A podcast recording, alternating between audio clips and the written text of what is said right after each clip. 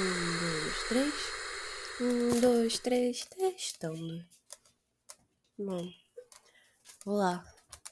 Meu nome é Bela Dona e esse é o meu podcast. O nome dele é Bosque Segredo. Esse é o primeiro episódio. E, bom, vocês sabem, podcasts são feitos geralmente com uma ou mais pessoas, porque é uma conversa. Mas como é o primeiro episódio, eu decidi fazer sozinha. Acho que tem muita coisa que eu gostaria de falar que fosse minha própria. Para começo de conversa, eu acho que vocês devem se perguntar por que, que eu escolhi o nome Bosque Segredo. Mas eu escolhi o nome Bosque Segredo porque, bom, pra quem não sabe, eu sou mestre de RPG e eu sempre escrevi mundos fantásticos. E dentro desse mundo que eu escrevi, né, o mundo de Deoria, existe um bosque que se chama Segredo. Ele se chama Segredo pelo simples fato de que as pessoas não conseguem sair dele. É um looping eterno. E aí, isso me fez um pouco pensar, né, de onde veio a minha origem com medo, terror e essas coisas. Porque, assim, eu falar sobre terror não necessariamente quer dizer que eu não tenha medo. Na verdade, eu sou uma das pessoas que tem mais medo que eu conheço desses assuntos. E eu morro de medo de looping. Eu tenho muito medo de looping. Acho que o medo, a sensação de estar tá correndo em volta, em volta, em volta para chegar no mesmo lugar, me assusta demais. E é com esse pensamento que eu vou fazer o primeiro episódio. E ele logo me lembra do livro do Stephen King, O Cemitério de Bichos, né? Ou o Cemitério. Porque muito do looping tem a ver com o ciclo da vida no geral. Do fato de você estar tá vivendo e sofrendo isso tudo para viver e sofrer de novo. Ou o medo que você tem disso terminar.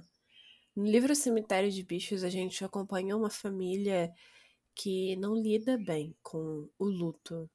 E eles ficam presos nesse looping de morte e tentar voltar à vida e é uma coisa que sempre me assustou muito ter que chegar a esse ponto de loucura. Evidentemente, não seria possível, ou seria possível. Não sei, tem tantas pessoas que já tentaram, mas acho que esse livro poderia contar como uma das primeiras vezes que eu tive contato com terror. De verdade. Porque eu sempre tive medo. Medo é uma coisa que sempre tá lá. Ela tá mascarada de alguma coisa. Ou misturada com algum sentimento que a gente não sabe muito bem lidar. Mas ela tá lá, sempre. E eu acho interessante como o medo sempre tá presente nas nossas vidas de uma maneira muito intrínseca, muito ali. Sempre tá ali. A gente tem medo de tudo. As mídias pegam o nosso medo as boas cabeças fazem histórias incríveis deles, mas no final quem tem que superar é a gente. E eu fico pensando, será que a gente realmente supera ou se a gente só escolhe ignorar as coisas que estão ali? É tipo o medo do escuro.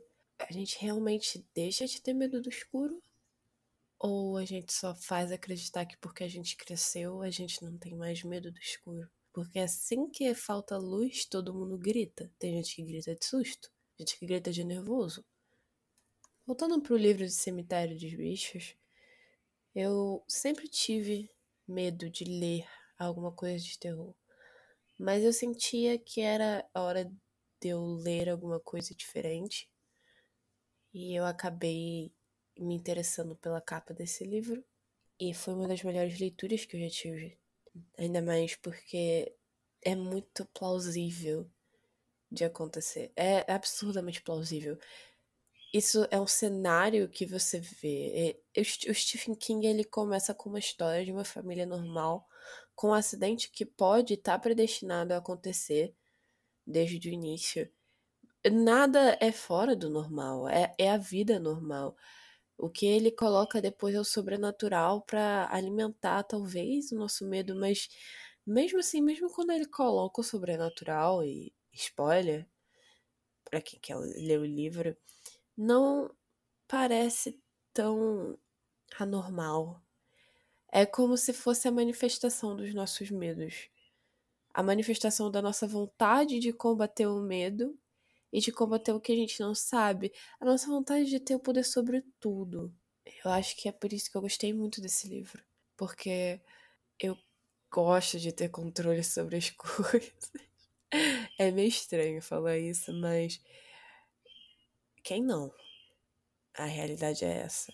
Quer dizer, eu não conheço uma pessoa que gosta de se sentir sem controle, que gosta de não ter controle do que tá acontecendo na vida dela. É simplesmente inadmissível. E esse livro, apesar dele ser considerado terror, ele é exatamente o que a gente sente, exatamente o que a gente vê. E eu tenho muito disso, de não superar o luto e de ter medo. Tanatofobia e lupinfobia, se isso existe. Mas eu tenho um medo inexplicável da morte. Talvez seja por conta das coisas que aconteceram na minha vida, mas acho que todos nós sentimos um certo medo da morte. Porque a morte é a única coisa que a gente tem certeza que vai acontecer mas a gente não tem certeza de quando ou como. E aí é que entra o controle da coisa. A gente não tem o controle sobre a morte, a gente tem a certeza dela, mas a gente não tem controle sobre ela. E às vezes eu me pergunto se a gente realmente quer ter esse controle. Até porque a gente iria ficar meio paranoico se a gente soubesse como, onde, em que horas a gente iria inevitavelmente chegar no nosso fim. E a gente também não iria aceitar. E esse é o nosso medo. E a gente combate ele não aceitando. Eu acho interessante discutir sobre o medo, ainda mais em um podcast sobre terror e tudo mais, porque é do medo que surge o terror. É do medo do desconhecido, o medo da morte, o medo da escuridão, o medo de ficar sozinho. Se vocês procurarem, tem tudo aí. Mas eu, por mim mesmo, tenho medo da morte. E é um medo surreal. E quanto mais eu vejo que eu pendo para essa linha de terror, porque isso é meio novo assim. Eu gostei do gênero faz não muitos anos e eu não consigo parar de consumir, de me entreter, me envolver com esse gênero porque é onde as nossas emoções mais cruas estão. E eu acho extremamente interessante como o terror consegue pegar as nossas emoções cruas e transformar elas no que a gente não quer ver. Uma coisa sobre a morte que eu tenho pensado bastante é que ela é muito presente na minha vida. Acho que na vida de todos nós que estamos escutando muito depois dessa pandemia, mas assim, eu sempre tive muita conexão com a morte. Você pode me considerar um Harry Potter da vida. Porque eu com certeza veria aqueles cavalos assim que eu chegasse em Hogwarts. Isso sempre me assustou. Porque porque uma pessoa tão nova, uma criança teria tanto contato, tanta exposição com algo que é a gente tem certeza. Assim, eu vejo pessoas da minha idade perdendo o que eu perdi quando eu era mais nova. E, e aí que entra um dos sentimentos ruins sobre você ter medo. Eu não sei se é melhor experienciar isso mais novo ou experienciar isso mais tarde. Acho que os dois são ruins. Não tem dor maior. Mas eu sempre achei injusto. Ao mesmo tempo que agora que eu penso nisso, é inevitável.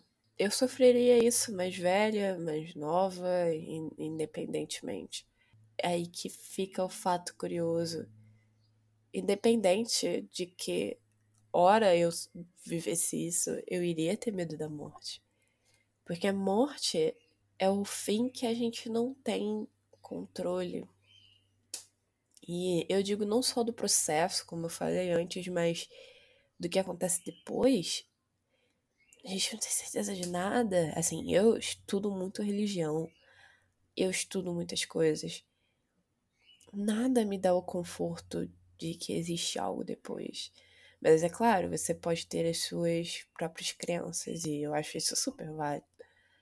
Mas prova concreta que eu preciso, eu, Bela, não tem, não existe ainda. Eu nunca sei o que tem depois. E é aí que a gente entra no medo do desconhecido. É engraçado se você parar pra pensar, porque todos os medos que a gente sente, todos eles, independente de qual você sinta, todos eles são ligados de alguma forma. Todos eles. Ou você não parou para pensar que o medo do escuro tá lá quando você tem medo da morte, porque quando você fechar os olhos é a escuridão eterna. Ou o medo da morte também é o medo do desconhecido, porque você não sabe o que tem depois. Ou o medo de escuro é o medo do desconhecido, porque você não sabe o que tem no escuro. O medo, ele tá sempre ligado um ao outro. É interessante, né? Se você parar pra pensar dessa forma. No Cemitério, o livro do Stephen King, ele consegue juntar todos esses medos que a gente tem. Medos naturais nossos, expor eles e expor a nossa natureza em relação a eles. Nós, como seres humanos, temos sentimentos ruins, nós reagimos mal e eu acho que não tem vergonha nenhuma admitir que nós sentimos inveja uns dos outros. Que nós sentimos. Eu, por exemplo, sinto bastante. Mas eu acho que é por isso que eu gosto tanto de terror. E é por isso que eu acho que eu fiz esse podcast. Porque eu quero ver os nossos sentimentos expostos de verdade quando a gente fala dos nossos medos. Bom, eu espero que você tenha gostado e eu espero que você venha me acompanhar nos próximos episódios. Eles vão ter convidados, então não se preocupe em ficar só escutando minha voz. Apesar de que eu sei que você deve gostar muito de escutar minha voz. Eu sei, a minha voz é linda. Obrigada. Fora isso, eu te convido a visitar o meu bosque mais vezes, a escutar as nossas conversas e a acompanhar o resto da série Medos. Essa é a primeira série desse podcast.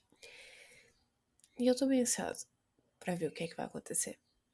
Eu acho que vocês vão gostar também. Bom, acho que deu minha hora. Eu espero você no próximo episódio. Com seus medos, os seus sentimentos. Na mais pura das formas. E talvez eu consiga te apresentar algum novo medo. um beijo e até a próxima.